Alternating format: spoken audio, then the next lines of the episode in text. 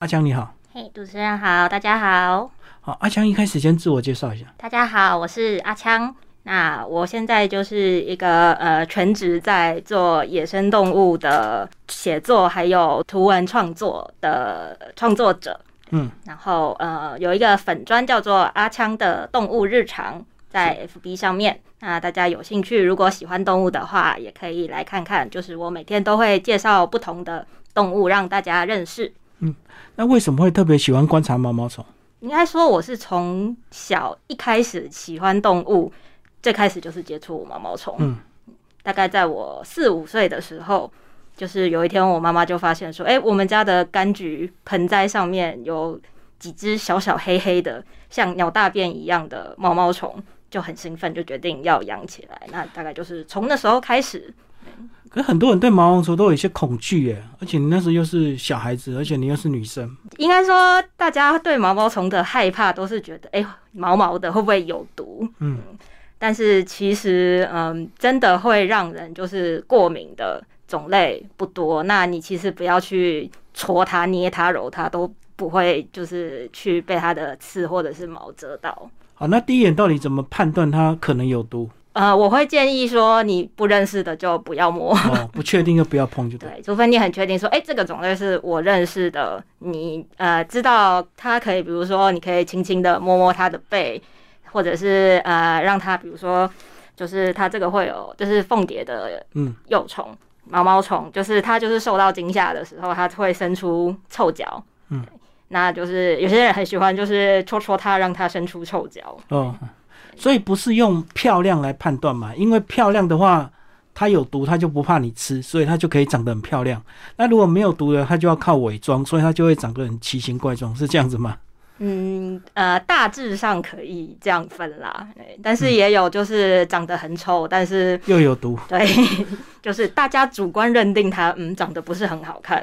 诶，那现在有没有 App 可以去拍照，然后直接告诉你它是什么毛毛虫？因为我知道植物有这种 App，就是拍树叶，它就可以告诉你这是什么种类。呃，毛毛虫目前还没有做到这么的，就是及时可以告诉你它是什么毛毛虫。但是呃，台湾有一个社群叫做“暮光之城”，呃，不是吸血鬼的那个“暮光之城”，它的“暮”是羡慕的“慕”，它其实就是鹅的古名，就是在讲它们有趋光性嘛。那这个“暮光之城”，它其实是在做全台湾的鹅的那个嗯资料调查。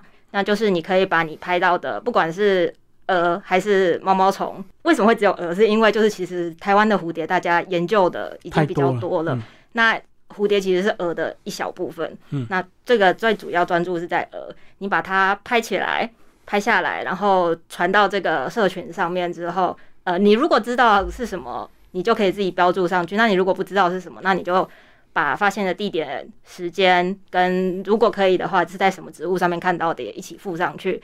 那呃，舍友们知道的马上就会帮你解答说，哎、这个是什么？那呃，到最后就是管理员也会出来，就是建档资料，就是把你找到的这一笔资料整个汇进资料库里面。哦，它是比较系统性的。我知道社群有很多那种兴趣的社团，反正你不懂，你拍上去就有很多专家会告诉你这是什么种类一样对。对，但是这个是就是嗯、呃背后算是在做公民科学，就是整个有系统性的把它就是汇整起来。嗯然后它从开始到现在，就是已经有几万笔的资料了。嗯嗯，我记得以前我们称毛毛虫是不太精准，后来大家就改口，对不对？因为不是每个虫都有毛，很多是没有毛。像蚕宝宝，我们最小时候都会养嘛，蚕宝宝就就是光溜溜的啦。然后，可是它又是鹅的小朋友嘛，那大家会觉得是，呃，没有毛的是蝴蝶的，有毛的是鹅的。但是其实，呃，完就是这不是一个非常精确的说法。是我们口语习惯了。其实把它们放大放大，你用显微镜去看，还是它们身上还是会有很细小的，看不到，嗯就跟我们的皮肤上面其实也是有毛，只是看不出来。嗯。嗯，那、有些人比较粗，比较明显，但是大部分的人都看不太出来。这样，就是你要用很精确的去描述的话，就是鳞翅目的幼虫，嗯，好，那它的这个动物界的分类是分到哪里？它就是昆虫以下，就是我们会讲呃界门纲目科属种嘛。那它就是昆虫以下的鳞翅目，以下全部都是。对，鳞翅目其实，呃，因为我们还会说蝶蛾有分，但是其实现在呃，经过一些科学的分析啊，就是看到它们的从基因啊、演化这些来看，会发现就是蝴蝶其实是就是比较奇怪的一群蛾，所以就是、呃，我们会特别把它挑出来说，哎、蝴蝶什么什么的，但是其实大家都是蛾。哦，所以在大蛾下面的小蝴蝶就对，大家还是比较喜欢蝴蝶哦，对蛾好像就有比较莫名的恐惧。对，很多人会觉得，嗯，不干净。像呃，台语有人会叫呃拉萨米亚，好，那接下来跟我们讲一下大概有什么分类好不好？你里面就是照一些不同的科来区别嘛，嗯挑一些有趣的幼虫跟我们介绍。呃，我会很喜欢讲封面的这只，就是嗯把就是臭脚伸出来的这只，它其实是一个要介绍毛毛虫还呃蛮亲切的入门，是因为呃宝可梦里面就有一只叫做绿毛虫的，所以它就是照它的形态来画的，是绿毛虫是是用凤蝶的幼虫来画的。哦但是呃，因为他想要把它表现的比较有亲和力一点，所以就把眼睛的部分移到它的背上。嗯，但其实呃，我们常会看到毛毛虫身上好像有很大的那种眼睛，其实那个都是呃用来吓唬天敌的，那个不是它真正的眼睛。真正的眼睛其实是在最前面的头，然后很小很小，然后呃几乎你就是用肉眼看不太出来的大小。就在最前面。那我在书里面就是，呃，因为如果真的画的很写实的话，也会让大家觉得呃，所以我就全部都用成表情符号、颜文字，让它看起来就是比较有亲和力一点。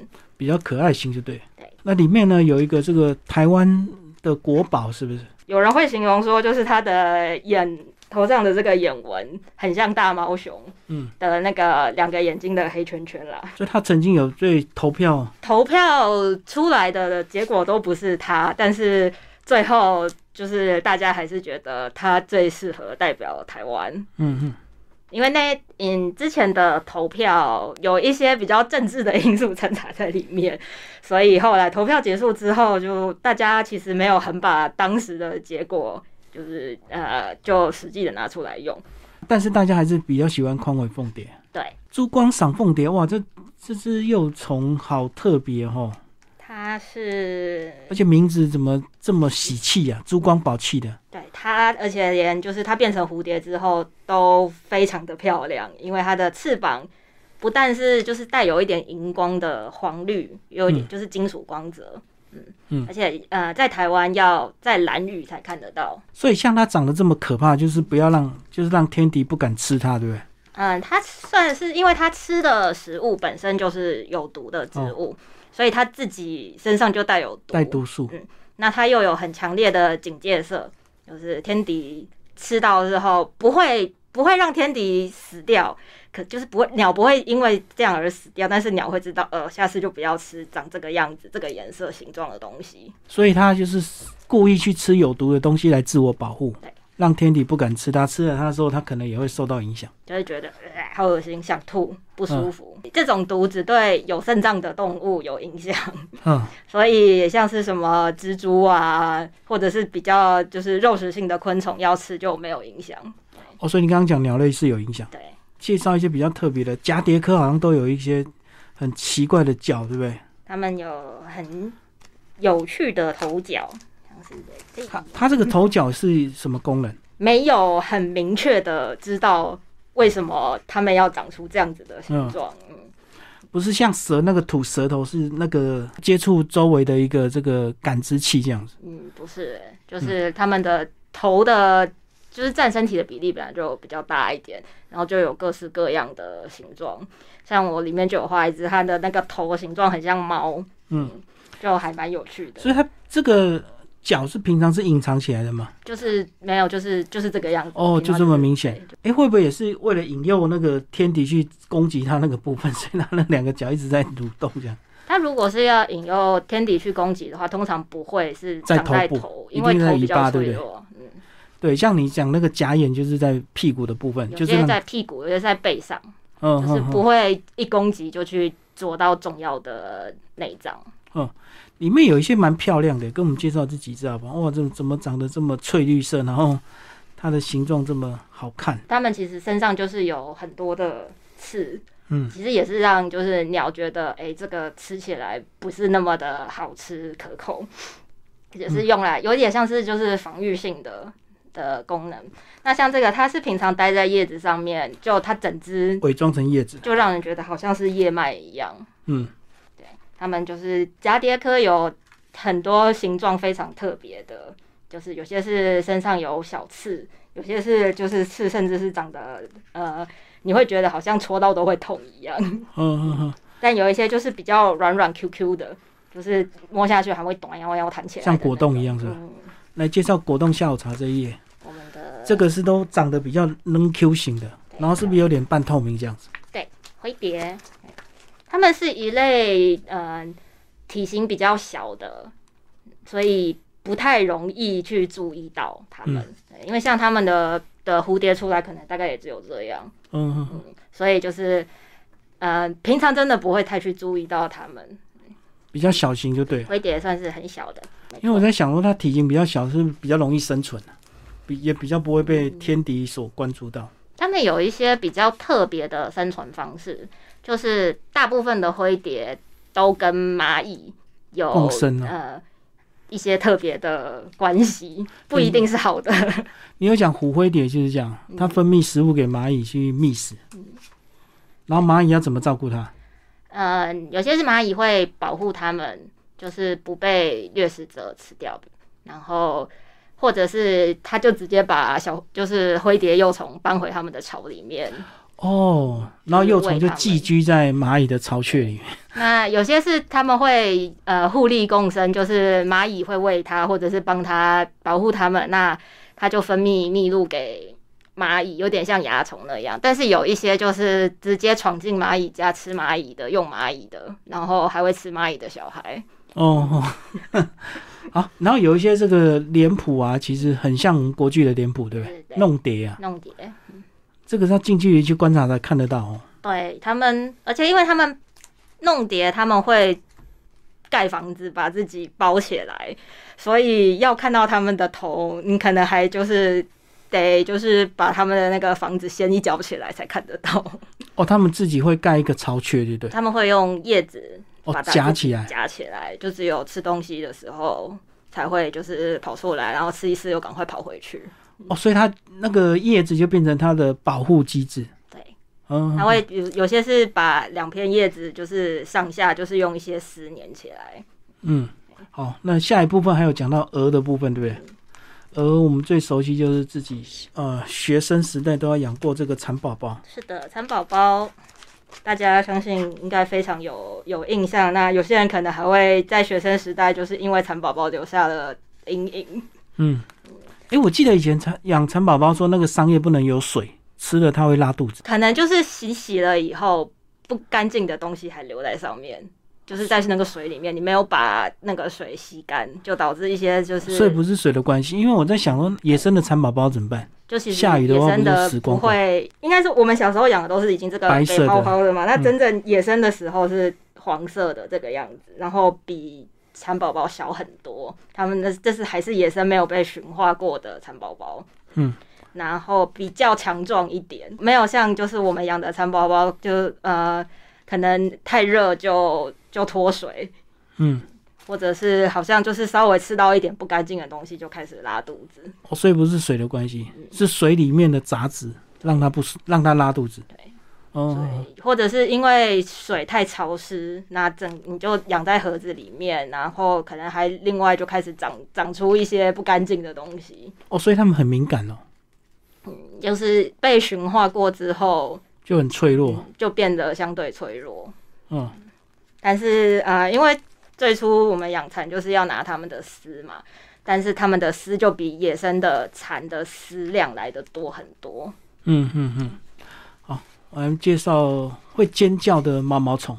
会尖叫的种类很多，但是要让你听到它们在尖叫的那个时时候不太多。嗯嗯，那呃，我小时候就是有碰过一直在一直在叫，然后一直在敲打盒子的，然后、然后因为他又不吃东西，所以后来我就就是跟家人就又把它放回原本找到的地方。哦，就是这几年开始养毛毛虫的人也比较多，那就有人就是有拍到，在日本那边就有拍到，有有有些天堂蛾或是天鹅，就是你摸到以后，它就会发出啾啾嗯这样子的声音。是警告的声音是吧？对，就是嗯、要吓那些想要来吃的鸟。哦，你触碰到它，那就发出警告声，就对嗯对，它不是真的呃用嘴巴发出声音，它是用它呼吸的气孔就堵住其中几个，然后让剩下的那个气喷出去。就像打呼一样，你的喉咙堵住之后，你就会从嘴巴咕咕，就是这样子。反正就很像那个压那种橡胶小玩具的那个声音，鹅的毛毛虫好像又更多哈，就是长相更奇怪。长相更多元一点，嗯，还有那个全身都是毛，很明显的那种。就是那种大家就会觉得说，哎、这个就是有毒，不要碰。但其实也有全身都是毛，但是那个毛并没有真正的毒性。跟我们来介绍这个桑蛾科，哇，这个这这几只都是有这么长的毛啊！像这个啥，它毛就是完全是惊吓那个天敌嘛，有功能吗？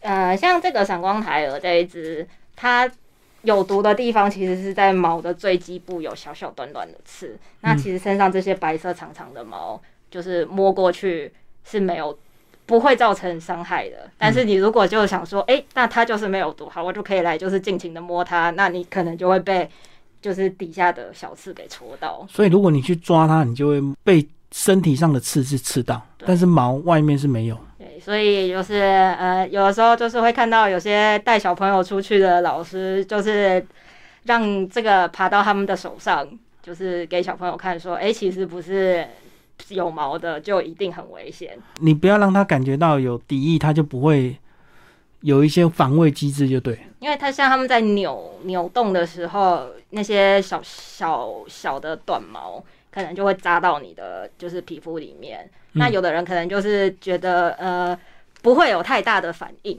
但是有些人就是会起很严重的过敏，就是是长红疹啊，然后可能瞬瞬间就开始很多这样冒出来。嗯，跟我们介绍一些比较像毛毛虫的小生物啊。就是面包虫，我知道很多人在养，就是如果你要养很多鸟的话，你就会自己养很多面包虫啊、。蜥蜴呀、对这类的，我们会从脚的数量来判断它是不是毛毛虫。嗯，像呃底下这个叫做杜鹃三节叶蜂的，它其实会让人觉得它真的就很像是毛毛虫，可是它就是脚比一般的毛毛虫来的多。嗯，对，然后它再来就会变成像嗯蜂一样。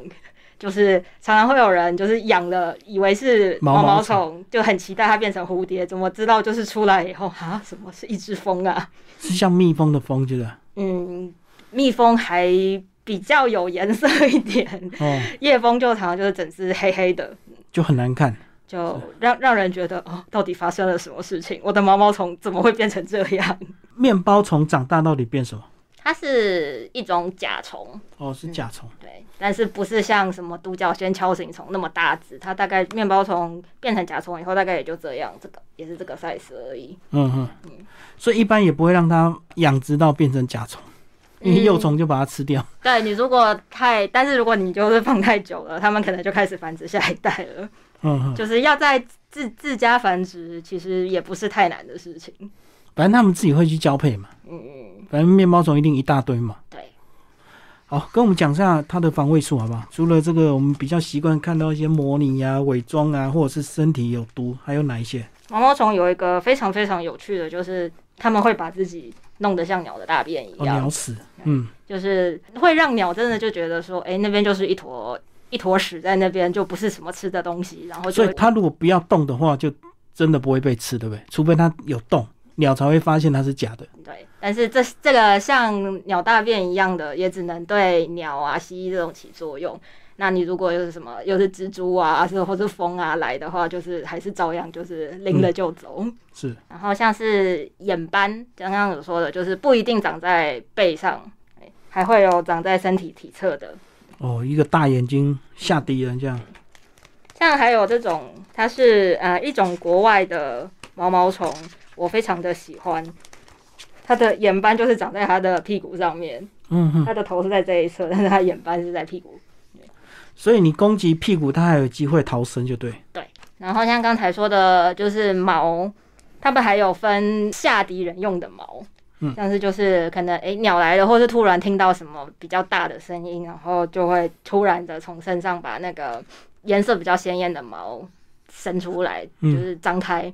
那就会鸟可能就会突然吓一跳，然后就赶快离开，觉得哦这个是不能吃。那刚才有讲到说，呃，毛毛虫它们有些是会反击，虽然还是很弱，嗯哼，因为毛毛虫就是食物对最底层的食物。嗯，像国外就有研究发现说，哎、有的毛毛虫是会在遭受攻击的时候是会呃整个扭动身体去把呃来攻击它的虫打掉啊，或者是吐一些消化液出来。嗯，就是虽然弱弱的，但是发现哎、好像还真的有点效果。它还是会反击，就对了。嗯然后有些甚至就是你它反击的时候，还真的有办法把那个甲虫什么的咬伤。其实毛毛虫也不是像大家想的，就是呃都吃素的都很弱，也有就是吃肉的毛毛虫，嗯，吃腐肉是不是？嗯、它会自己去抓那个猎物来吃。哦，更小的猎物这么厉害。像这个叫做牙灰蝶，有顾名思义吃蚜虫的灰蝶。嗯，他们就是竹叶上面生活，然后他们吃的是在竹子上面的蚜虫，所以就是少数会让农民觉得，哎、这个毛毛虫是我们的好伙伴。嗯，不然大部分的毛毛虫，农民都是觉得头很大。是。好，最后跟我们讲一下，你最后一篇是毛毛虫的标本。哎、我真的不知道毛毛虫可以做标本，一直都以为变蛾啊、变蝶才会有人做标本。就是因为变蛾变蝶之后，嗯、很漂亮，有人就会想要留存做标本。是，那因为我自己是喜欢毛毛虫胜于喜欢它们就是长大后的样子，嗯，那那时候就很想说，诶，那如果毛毛虫有没有可能做成标本？对啊，后来就发现说，嗯，毛毛虫你要把它做成标本，其实有难度，是可以做，可是就是没有办法保持它生前的那种毛茸茸啊、很 Q 弹的，就是比较办不到。可以就是泡在酒精里面啦，这个就是最常用的，嗯，就是它可以保住毛毛虫所有的特征，可是它就是颜色就是会褪掉。所以没办法做干的标本。呃，因为它的内脏什么，就是其实就是湿湿的东西很多嘛。都已经腐败掉就。嗯，如果像是早期会把湿的东西抽出来以后，把它烘干，嗯那就剩一层皮而已，嗯那也是会褪色。那现在比较就是进步的技术是用冻干，嗯，就是有我们不是会什么冻干水果的那种冻干技术，把它就是整个弄成干的，可是它就是后续的保养，就是其实没有那么容易，嗯，所以技术难度比较高，就对。对，就是呃，博物馆现在比较容易看到，就是冻干的毛毛虫们，但是其他的毛毛虫就是会让你觉得说，哎、那我觉得还是他们生前的样子 看着就好了，不需要特别做标本。好，所以你把这本书的审定啊，徐教授介绍一下吧。所以那时候能找到徐老师审，就是非常的兴奋，因为就是我是看着徐老师的图鉴长大的。嗯嗯，所以那时候能找到徐老师审，然后徐老师在呃审定过程中也给了就是很多就是呃学名啊或者是分类上面的意见。嗯，好，推荐人要不要介绍一下？就是呃这上面的这位玉子，就是我们都是一起做野生动物的创作的，那刚好最近他也。跟我同一个时间一起出了书，所以我们两个就是会互相互相推彼此的书。嗯嗯他的新书叫做《呃原来如此：台湾的野生动物小学堂》。嗯，然后下面的黄世杰老师，哎，他是呃科普的相关的主持人，那他也是他叫热血阿杰，嗯就是他对昆虫啊，还有就是植物，也就是都非常的厉害。啊，曾伟轩他是呃，也是我们的野生动物好朋友，就是呃，甩呀，平常也可以常常看到他写的非常有趣的科普文章。那最后一位呢是张东君，我们的青蛙巫婆，她有非常多的儿童科普相关的绘本啊，还有翻译，嗯，大家都是非常的就是支持，谢谢大家。好，谢谢我们的这个黄艺玲为大家介绍新书。